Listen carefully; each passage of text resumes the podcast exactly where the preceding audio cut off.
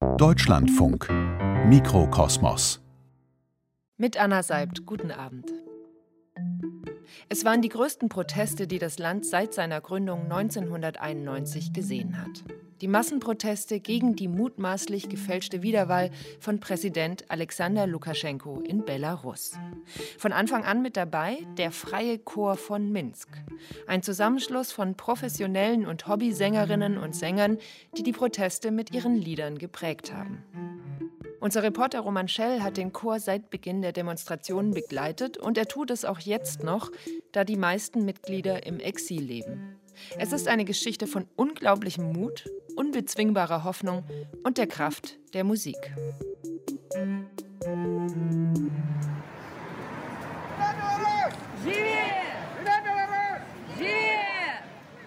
Minsk, Anfang Oktober 2020. Ich folge einer kleinen Frau mit dunklen, lockigen Haaren zu Fuß Richtung Stadtzentrum. Vorbei an modernen Shopping-Malls mit Glasfassaden. Vorbei an einem Fluss und einem Stadtpark. In die gleiche Richtung wie wir laufen auch mehrere Gruppen von fünf bis zehn Demonstranten. Dutzende Polizeifahrzeuge bewegen sich ebenfalls auf das Minsker Zentrum zu. PKWs mit Sirenen auf dem Dach, unmarkierte Minibusse der Spezialeinheiten und des KGB und große dunkelgrüne Gefangenentransporter mit Gittern vor den Fenstern. Meine Begleitung heißt Galina Kasimirowskaja. Sie ist 41 Jahre alt und Dirigentin von Beruf. Wir nähern uns einer breiten Straße mitten im Zentrum. Jetzt müssen wir besonders aufpassen, denn vor jeder Demo werden einzelne Leute festgenommen. Zur Abschreckung.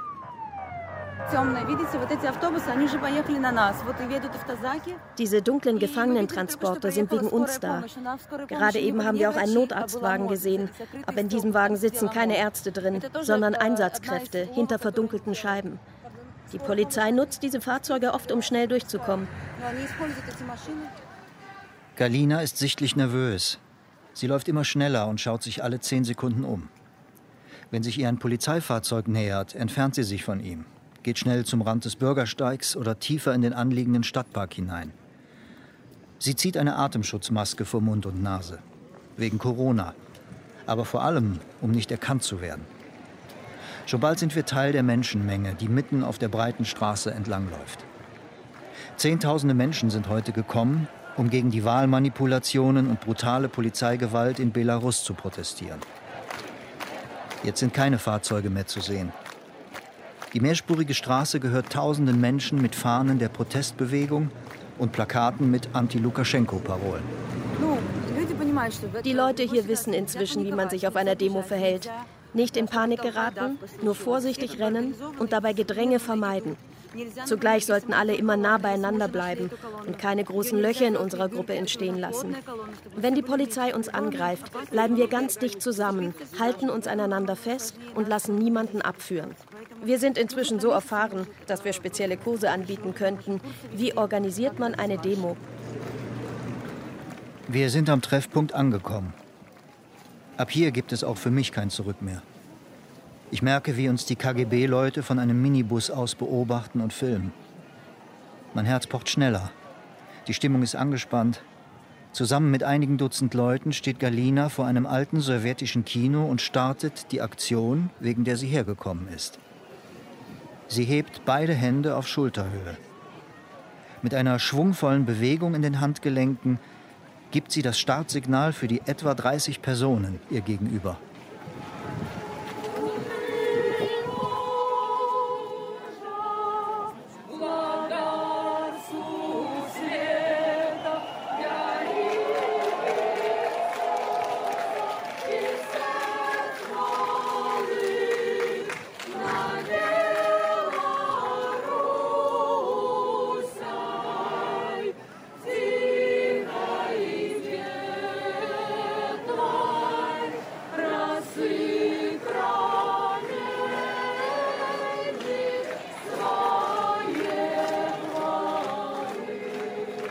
Bejubelt von Zehntausenden war der Wolny Chor, der Freie Chor von Minsk, von August 2020 bis März 2021 bei jedem Protestmarsch der Opposition mit dabei. Mit ihren patriotischen Freiheitsliedern unterstützten die Künstlerinnen und Künstler die friedliche Protestbewegung. Viele der Musikerinnen und Musiker des Freien Chors sind Profis. Es gibt aber auch Hobbysänger und Sängerinnen, die ihre Stimme zur Unterstützung des Protests einsetzen. Galina Kasimirowskaja ist die ehrenamtliche Dirigentin und Leiterin des Chors. Bis zu 300 Sängerinnen und Sänger verabredeten sich bis zur Flucht des Chors im Frühling 2021 über die sozialen Netzwerke zu solchen musikalischen Flashmobs. Von der Schullehrerin bis zum Bauarbeiter haben sich ganz unterschiedliche Menschen zusammengefunden.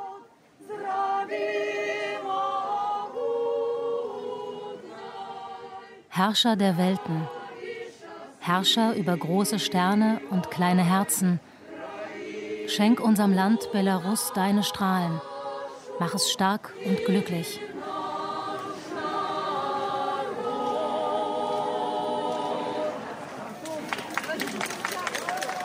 Der Text dieses gesungenen Gebets enthält keine Anti-Lukaschenko-Parolen.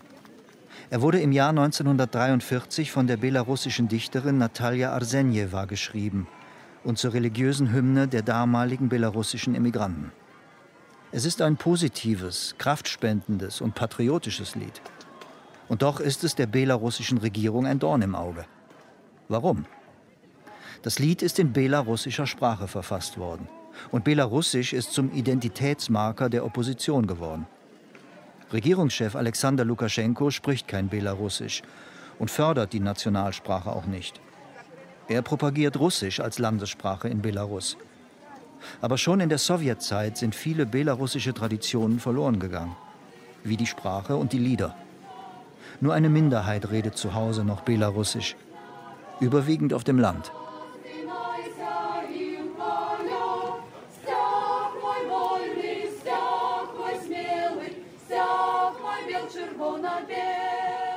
Zwei Lieder, dann ist Schluss. Um keine Festnahmen zu riskieren, zerstreut sich der freie Chor schnell in der Menschenmenge. Galina, die Dirigentin, holt eine weiß-rot-weiße Fahne der Protestbewegung aus ihrem Rucksack und legt sie um ihre Schultern. Weiß-rot-weiß sind die Farben des ersten unabhängigen belarussischen Staates, ausgerufen im Jahr 1918.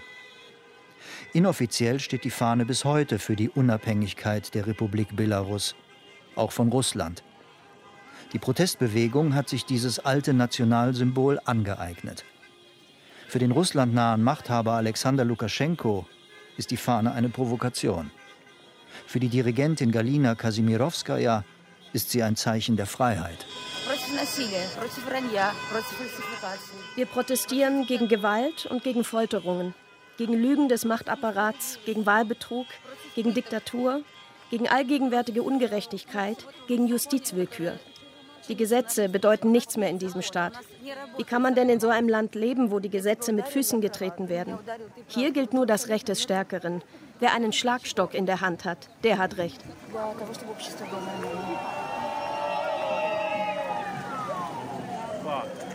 Dann tauchen plötzlich einige Wasserwerfer auf und richten ihre Rohre auf die Demonstrierenden. Das gleiche Spiel wie jedes Wochenende beginnt.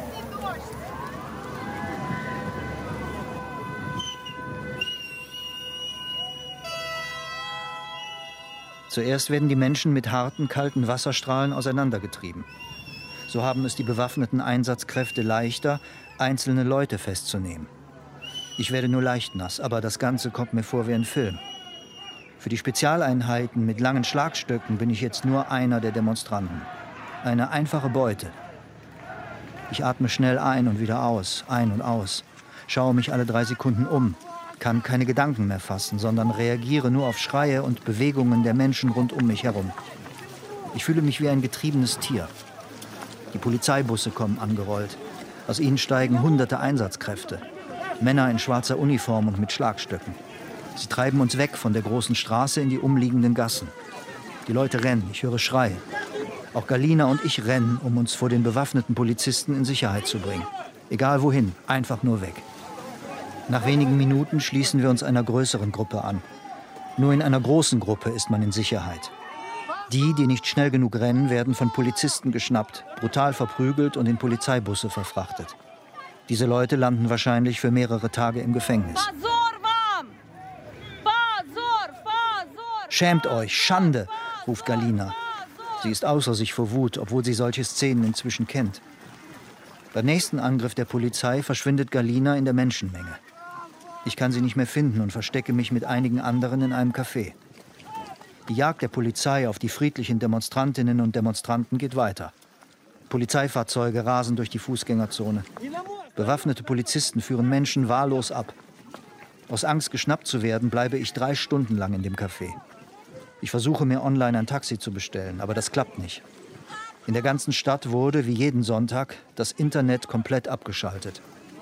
Irgendwann funktioniert es dann doch und ich fahre erleichtert ins Hotel.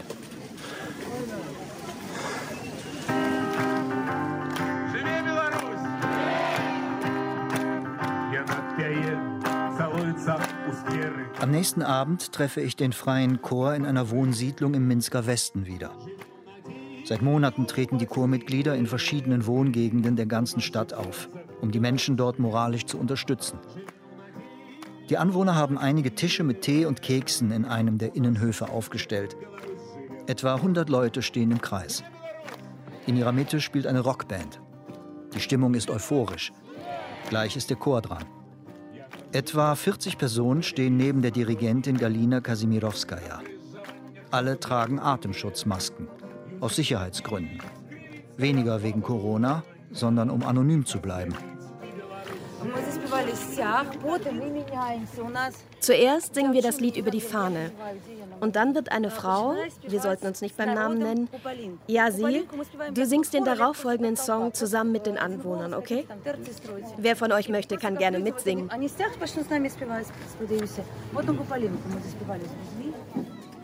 Nur wenige hier kennen sich beim Namen.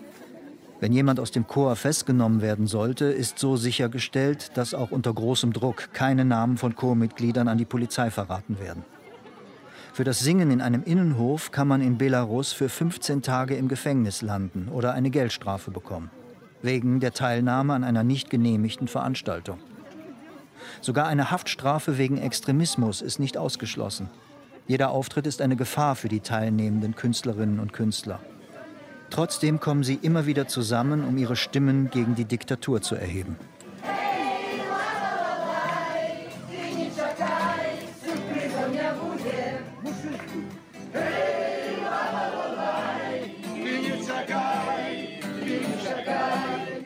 Viele Menschen in Minsk trauen sich abends nicht mehr in die Innenstadt.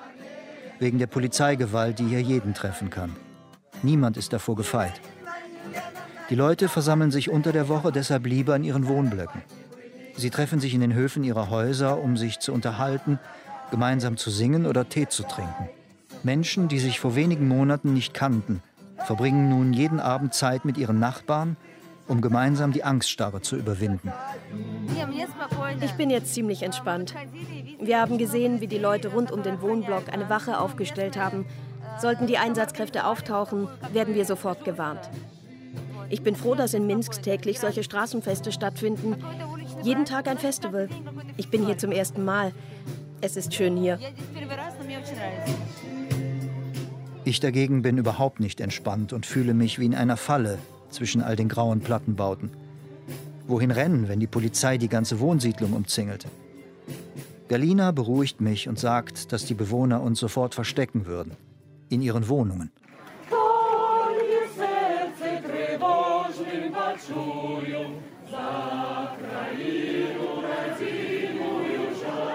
Das Lied Verfolgungsjagd aus dem Jahr 1916 ist zum Kampflied der belarussischen Protestbewegung geworden. Es geht um den Verlust der Heimat.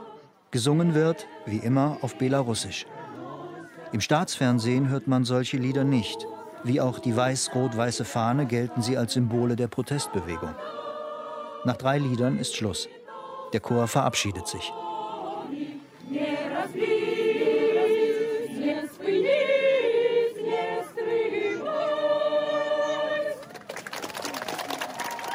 Die Anwohner sind gerührt und sichtlich glücklich.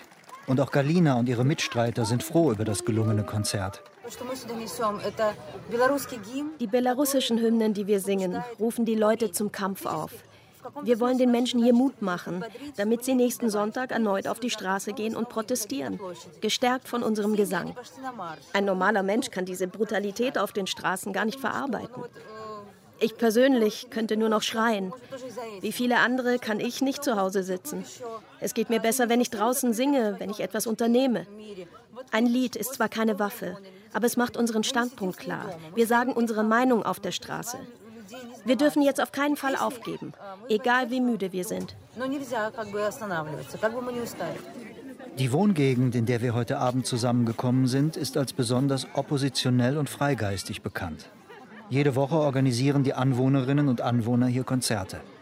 Sie lassen sich nicht einschüchtern, erzählen mir einige Besucherinnen. Es gibt durchaus Leute, die nicht mehr an Veränderung glauben. In meiner Umgebung ist es umgekehrt. Diese Konzerte bringen uns näher zusammen. Sie geben uns Optimismus und Kraft. Dabei tauchen hier immer wieder Einsatzkräfte und Männer in Zivil auf. Viele Leute haben Angst, überhaupt aus dem Haus zu gehen. Viele Nachbarn wurden einfach abgeführt und landeten für mehrere Tage im Knast. Nach jeder Party im Innenhof begleiten die Anwohner einander bis zur Haustür. Das ist eine Sicherheitsmaßnahme für den Fall, dass die Männer in Zivil erneut im Wohnblock auftauchen und jemanden abführen wollen. Niemand weiß genau, wer diese Menschen sind. Die vermummten Männer stellen sich nie vor und weisen sich nicht aus. Sie brechen Wohnungen auf und machen Hausdurchsuchungen. Sie entfernen die weiß-rot-weißen Flaggen der Opposition und führen Leute ab, die sich dagegen wehren. Ich bin immer noch unruhig und bitte einige Anwohner, mich bis zum Taxi zu begleiten. Erst im Auto atme ich auf. Musik ist zum untrennbaren Teil des Protests geworden. Bei den Demos gegen Wahlbetrug und Polizeigewalt singen Zehntausende wie mit einer Stimme immer wieder das bekannteste Wiegenlied in Belarus. In der Hoffnung auf einen friedlichen Machtwechsel in ihrem Land.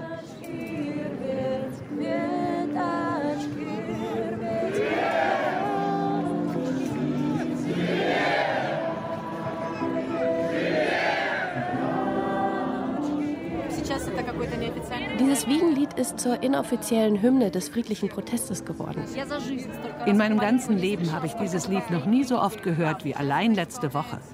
Es wird bei absolut allen Protestaktionen gesungen. Den Text kennt jeder aus seiner Kindheit. Das Lied schweißt uns zusammen.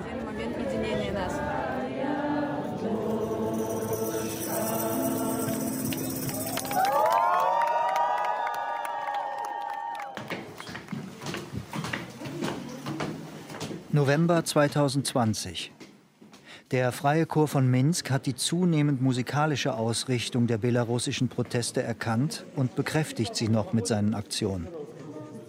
Damit sich der musikalische Protest auch über die Stadtgrenzen von Minsk im ganzen Land ausbreitet, versammelt sich die Gruppe für Aufnahmen an einem geheimen Ort in Minsk. Auch ich bin eingeladen, obwohl die Anwesenheit eines Journalisten ein zusätzliches Gefahrenpotenzial bedeutet.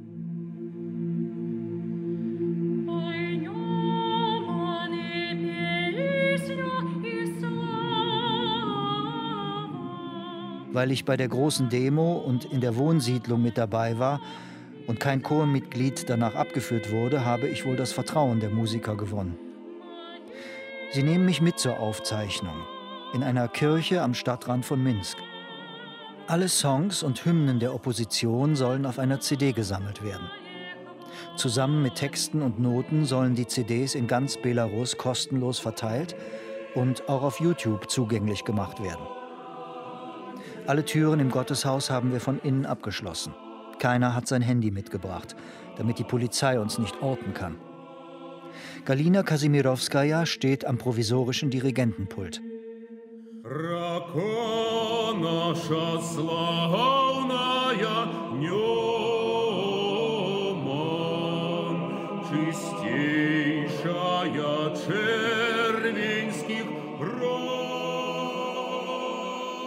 Die etwa 30 Chormitglieder, die heute gekommen sind, singen ein Lied über die Heimat. Die Stimmung in der kleinen Kirche überwältigt mich. In den Augen mancher Chormitglieder sieht man Tränen.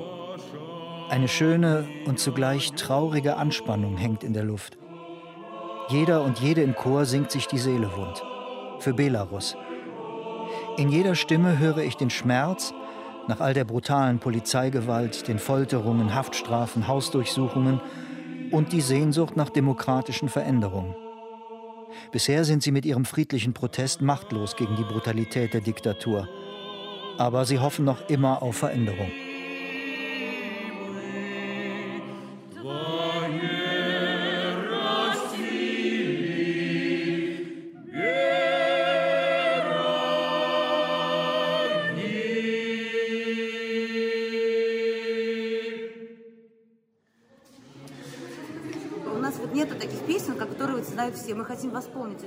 In unserem Land gibt es leider kaum Lieder, die die meisten Leute auf Anhieb singen können. Eine Tradition des gemeinsamen Singens gab es früher mal. In der Sowjetzeit ist sie verloren gegangen. Alles Belarussische haben die Sowjets unterdrückt. Man wollte aus uns Russen machen. In den Jahren der Unabhängigkeit wurde die Tradition nicht wiederbelebt. Wir möchten diese Lücke unbedingt füllen mit einer ganzen Reihe von identitätsstiftenden Liedern, die jeder kennen soll.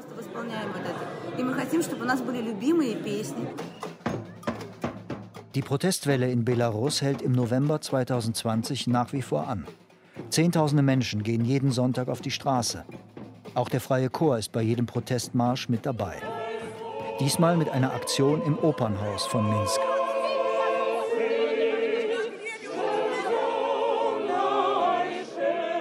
Eine Guerilla-Aktion mitten im Konzertsaal.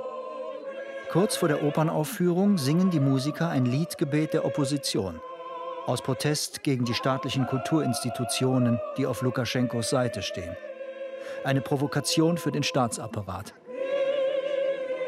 Bilder von Sicherheitskameras werden später genutzt, um die Künstler zu identifizieren und gegen sie vorzugehen.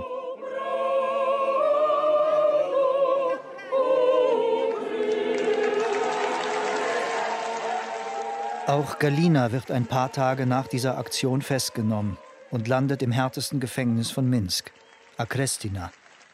Dort wurden seit August 2020 hunderte friedliche Demonstrierende gefoltert und misshandelt.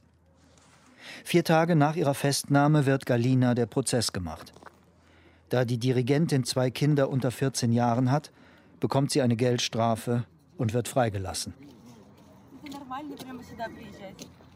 Die eiserne Tür des Gefängnisses geht auf. Galina kommt heraus. Sie trägt eine lange schwarze Winterjacke. Die Dirigentin ist blass und sieht müde aus. Sie steigt ins Auto eines Freundes ein. Ich darf mitfahren. Zum Fall selbst dürfe sie nichts erzählen, sagt sie. Sie musste eine entsprechende Vereinbarung unterschreiben. In diesem Gefängnis bleiben die Leute normalerweise ein bis zwei Tage bis zu ihrem Prozess. Dann werden sie weitergeschickt. Ich habe dort vier Tage verbracht. Das ist vergleichbar mit einem Monat in einem normalen Gefängnis. Du darfst dort nicht an die frische Luft. Es gibt keine Dusche. Es gibt überhaupt keine Hygieneprodukte in der Zelle. Die kaputte Matratze muss man um 6 Uhr morgens zusammenrollen und samt Kissen wegbringen. Man sitzt den ganzen Tag auf Holzbrettern.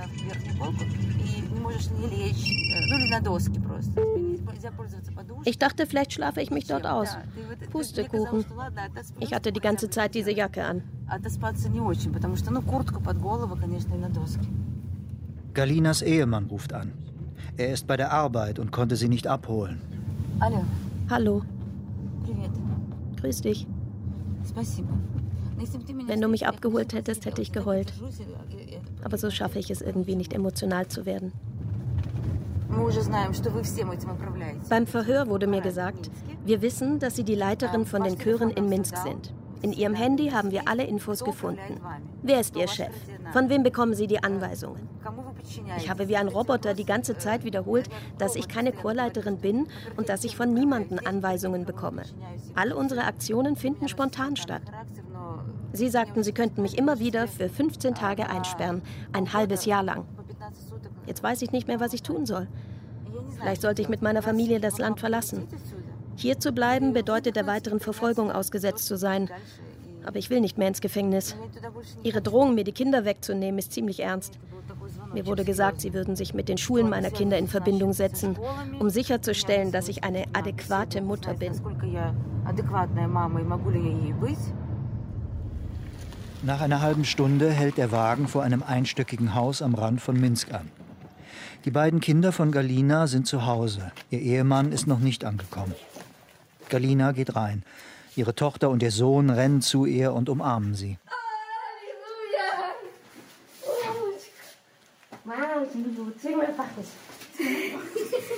Danach traut sich Galina tagelang nicht mehr vor die Tür, aus Angst vor einer weiteren Festnahme. Sie entscheidet sich, nicht mehr an Straßenaktionen des Chors teilzunehmen und taucht unter. Sie kauft sich ein neues Handy und löscht alle verdächtigen Konversationen mit dem Chor. Mehrere Musiker des freien Chors werden in den folgenden Tagen festgenommen. Dutzende weitere werden bei den Konzerten in den Wohnblocks oder zu Hause abgeführt. Galina nennt das eine Hetzjagd. Die Musikerinnen und Musiker haben es im Moment ziemlich schwer in Belarus. Im ganzen Land werden sie festgenommen. Bekannte und Unbekannte, Leute von verschiedenen Bands. So viele Freunde von mir sind jetzt im Knast. Ich hätte mir nicht vorstellen können, dass so etwas möglich ist. Ich verstehe nicht, warum sie so eine große Angst vor Musikerinnen haben. Auf einmal verfolgen uns die Behörden. Das ist für mich unbegreiflich. Beim Verhör sagten sie das Wort Chor, als wäre das eine Organisation, die Bomben herstellt. Ich hatte die ganze Zeit Angst davor, dass sie mich fragen, wo unsere Proben stattfinden. Ich habe mir schon eine falsche Adresse ausgedacht. Aber sie haben mich das nicht gefragt. Ich dachte mir in dem Moment, was für Dummköpfe. Sie verstehen nicht mal, dass ein Chor proben muss. Sie haben Angst vor uns. Einerseits ist das sehr witzig, andererseits zeigt das unsere Stärke. Das heißt, dass wir unserem Ziel näher kommen und dass die Gesellschaft uns braucht. Die Staatsanwaltschaft leitet tatsächlich Schritte ein, um Galinas Kinder von den Eltern zu trennen.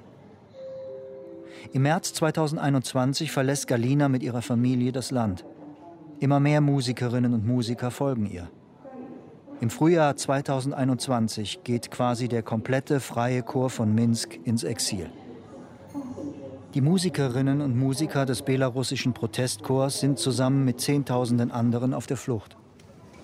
Die Fluchtroute verläuft per Zug über Russland. Flieger in die EU gibt es keine mehr, nachdem eine Passagiermaschine mit dem Oppositionellen und Aktivisten Roman Protasevich an Bord gezwungen wurde, in Minsk zu landen. Die Züge aus Belarus nach Russland sind rappelvoll. Von Moskau aus geht es per Flieger weiter nach Warschau, denn Polen verteilt unbürokratisch Visa an verfolgte Belarussen. Kaum in Polen angekommen, geht die Reise gleich am nächsten Tag weiter. Der Freie Chor startet eine Europatour, um auf sich und die dramatische Menschenrechtslage in Belarus aufmerksam zu machen und um etwas Geld zu verdienen. Schließlich haben die geflüchteten Chormitglieder nicht nur ihr Zuhause, sondern auch ihre Arbeit hinter sich gelassen. Ihr erstes Ziel ist Berlin. Weil die Zeit knapp ist, lässt Dirigentin Galina Kasimirowskaja mitten im Zug proben.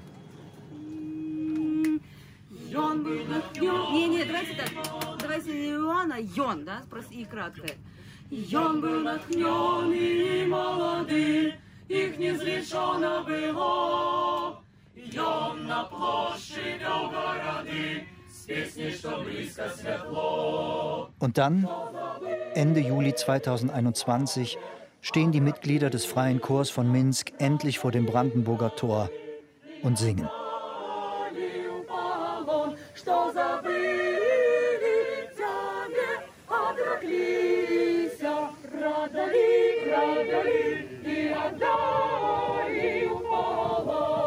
Bela-russische Lieder in Berlin.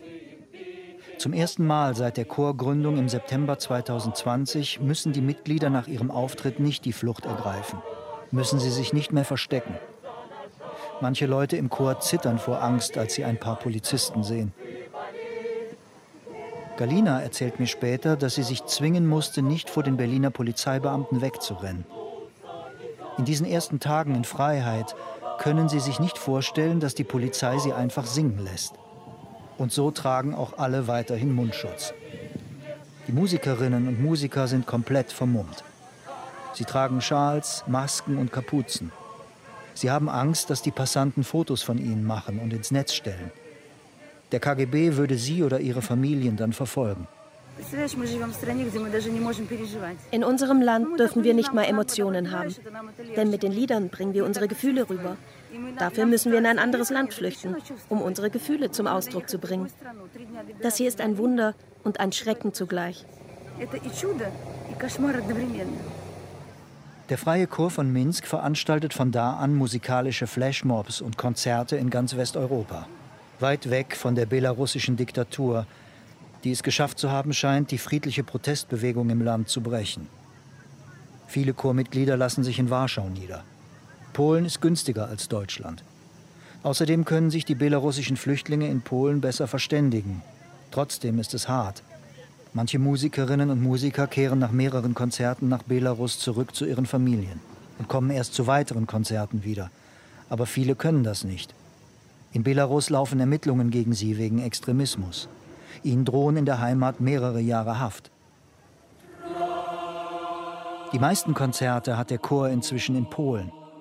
Dort singen sie ihre patriotischen Freiheitslieder vor allem für Zehntausende Landsleute, die seit August 2020 aus Belarus geflohen sind. Das bisher größte Konzert des Chors findet im Warschauer Königsschloss statt, dem Wahrzeichen von Polen. Eine ganz besondere Ehre für die Sängerinnen und Sänger. Galina Kasimirowskaja dirigiert im roten Abendkleid und roter Maske.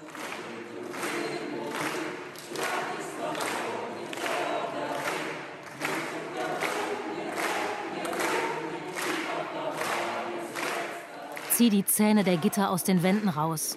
Zerbrich die Zellen, zerreiße die Fesseln. Lass die Wände einstürzen, einstürzen, einstürzen und die alte Welt darunter begraben.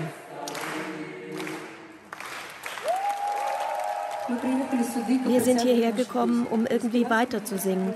Wir möchten aber in erster Linie für die Belarussen zu Hause singen. Wir glauben an den Sieg. Wir wissen, dass er kommt. Wir wissen, dass wir zurück nach Hause kommen.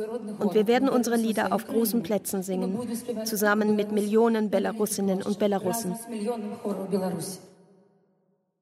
Ein ähnliches Schicksal wie den freien Chor ereilte auch die belarussische Opernsängerin Margarita Levtschuk. Die 31-Jährige ist eine populäre Künstlerin und ist sogar schon vor dem Präsidenten Lukaschenko aufgetreten. Früher hat sie sich nie für Politik interessiert, sagt sie, bis die Proteste gegen den Diktator im Sommer 2020 begannen. Sie stellte sich öffentlich auf die Seite der Protestbewegung und cancelte alle Konzerte in staatlichen Konzertsälen. Seit Oktober 2020 lebt auch Margarita Levtschuk im Exil im litauischen Vilnius.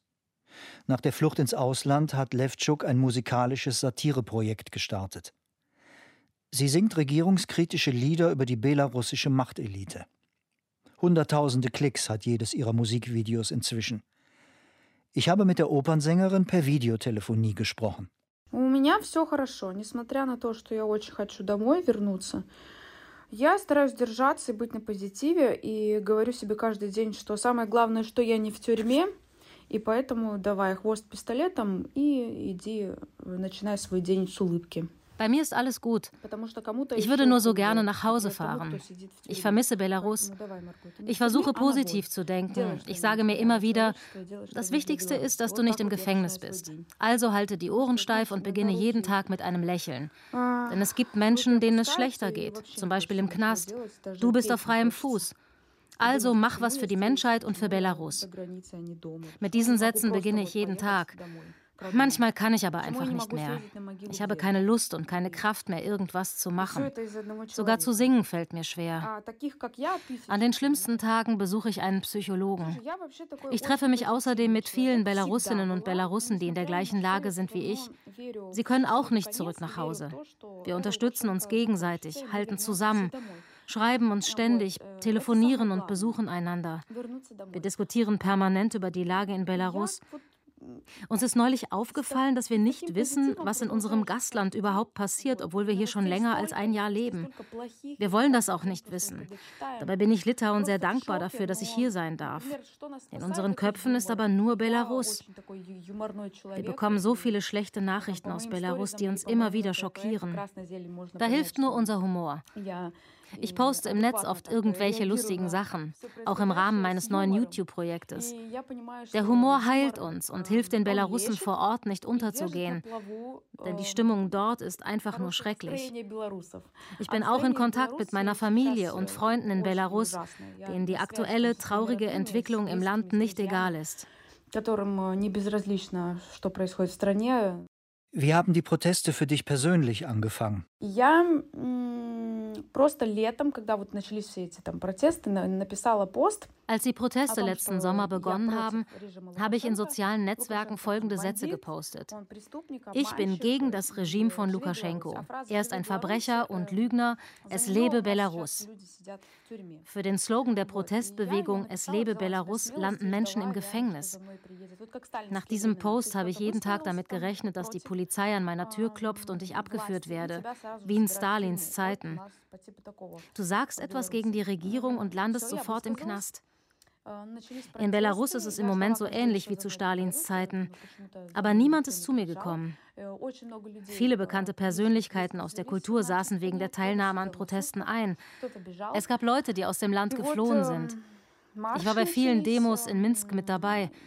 Ich bin auf den Demos sogar bei Konzerten aufgetreten. Ich habe immer wieder öffentlich den Slogan der Protestbewegung gesagt. Es lebe Belarus. Ich habe immer wieder in der Öffentlichkeit wiederholt, ich bin auf der Seite des Volkes und nicht auf der Seite von Lukaschenko. Im Oktober letztes Jahr bin ich nach Litauen gefahren. Ich hatte einen Vertrag für drei Aufführungen in der Oper von Vilnius. Und gleich nach der Grenzkontrolle habe ich von Verwandten eine Nachricht bekommen. Margarita, die Behörden ermitteln gegen dich. Du solltest auf keinen Fall zurück nach Belarus. Bei der Polizei gibt es ja auch gute Menschen, die einen vor der drohenden Gefahr warnen. Also bin ich in Litauen geblieben. Und als ich mein satirisches Projekt in Litauen gestartet habe, hat die Staatsanwaltschaft gegen mich ein Strafverfahren eingeleitet. Ich kann jetzt nicht mehr zurück nach Belarus. Sie würden mich noch an der Grenze abführen. Поэтому я сейчас не могу вернуться в Беларусь. И как только я пересеку границу, меня сразу же посадят в тюрьму. Wie kommst du emotional mit dieser schwierigen Situation klar? Слушай, меня всегда выручала музыка. Все, что я умею делать, это петь. Mir hat immer die Musik geholfen. Singen, das ist alles, was ich kann. Während der Proteste hatte ich eine Zeit lang keine Stimme mehr, wegen dem Stress. Jetzt will ich neue Projekte in belarussischer Sprache starten, mit belarussischen Musikerinnen und Musikern. Es ist sehr wichtig, dass wir weiterhin an Belarus denken und auf die Zeit nach dem Sieg hinarbeiten. Ich konzentriere mich auf Projekte, die meinem Land helfen. Es wäre irgendwie komisch, das Land zu verlassen und weiter nur an die eigene Karriere in einem Opernhaus zu denken. In meinen Augen sind wir im Krieg. Und wir sind die Soldaten in diesem Krieg. Jeder macht, was er kann. Ich kann singen und ich werde singen. Mir ist klar geworden, dass die Lieder eine starke Waffe gegen die Machtelite sind. In unserem Land kann niemand mehr singen und irgendwelche Videos im Netz posten. Das ist zu gefährlich. Besonders satirische Musikvideos. Das ist jetzt mein wichtigstes Projekt. Ich kann damit dem Regime schaden. Ich weiß, dass Lukaschenko diese Songs nicht mag. Ich sehe hunderttausende Klicks auf YouTube für unser satirisches Video über Lukaschenkos Generäle. Das ist super, das ist sehr stark. Und Lukaschenko kann dagegen nichts machen, denn jeden Tag schauen sich diese Videos noch mehr Menschen an. Das stärkt die Leute in Belarus, das hilft allen. Und das bringt das Regime ins Wanken.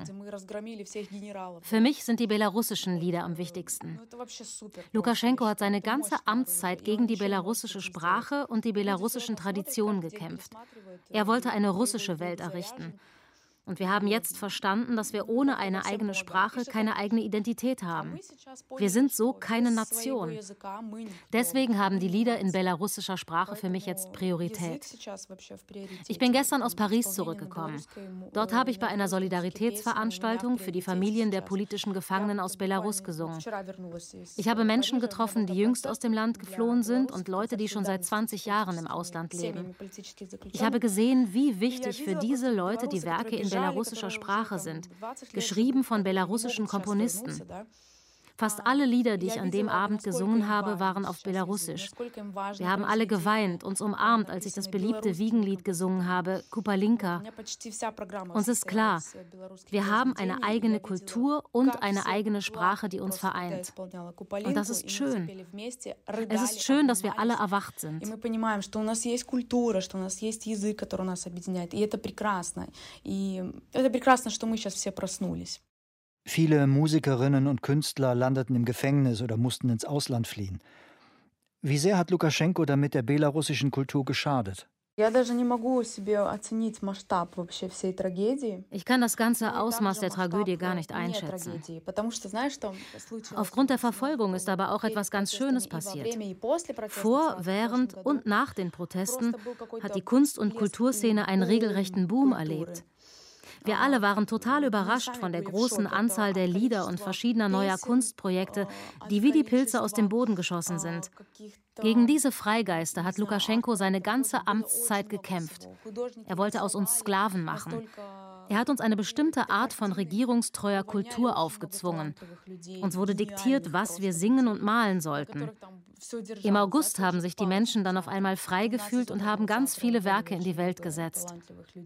Inzwischen haben allerdings sehr viele Leute das Land verlassen. Begabte und kreative Musiker, Maler und so weiter. Die Besten sind gegangen, scheint mir. Während der Proteste hat es viele musikalische Straßenaktionen gegeben.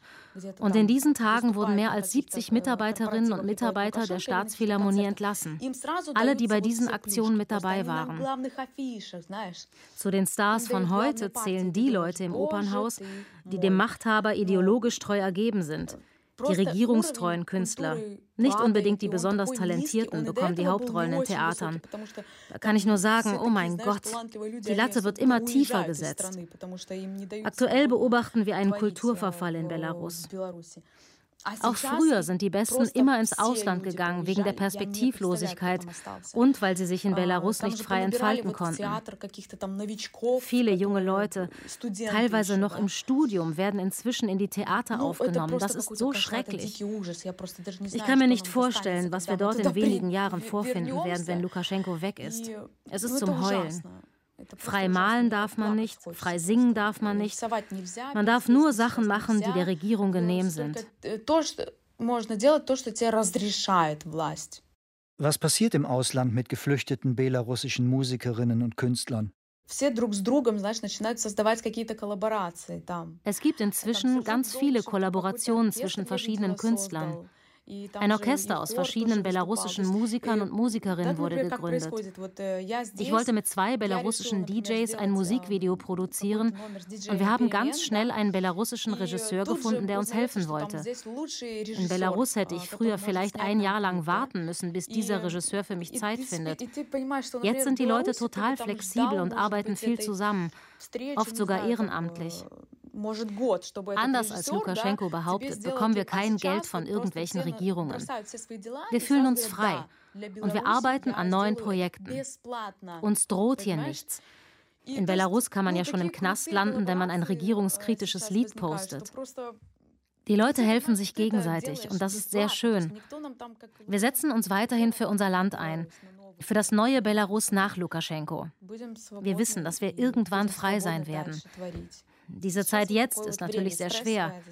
Aber ausgerechnet in der stressigsten Zeit werden ja Meisterwerke geschaffen. Das ist eine historische Zeit für Belarus.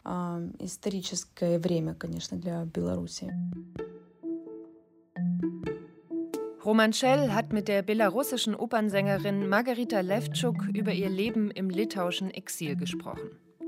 In Belarus selbst gibt es nach Angaben der Menschenrechtsorganisation Vjasna noch immer knapp 1000 politische Gefangene. Die Proteste aber, die sind inzwischen verstummt.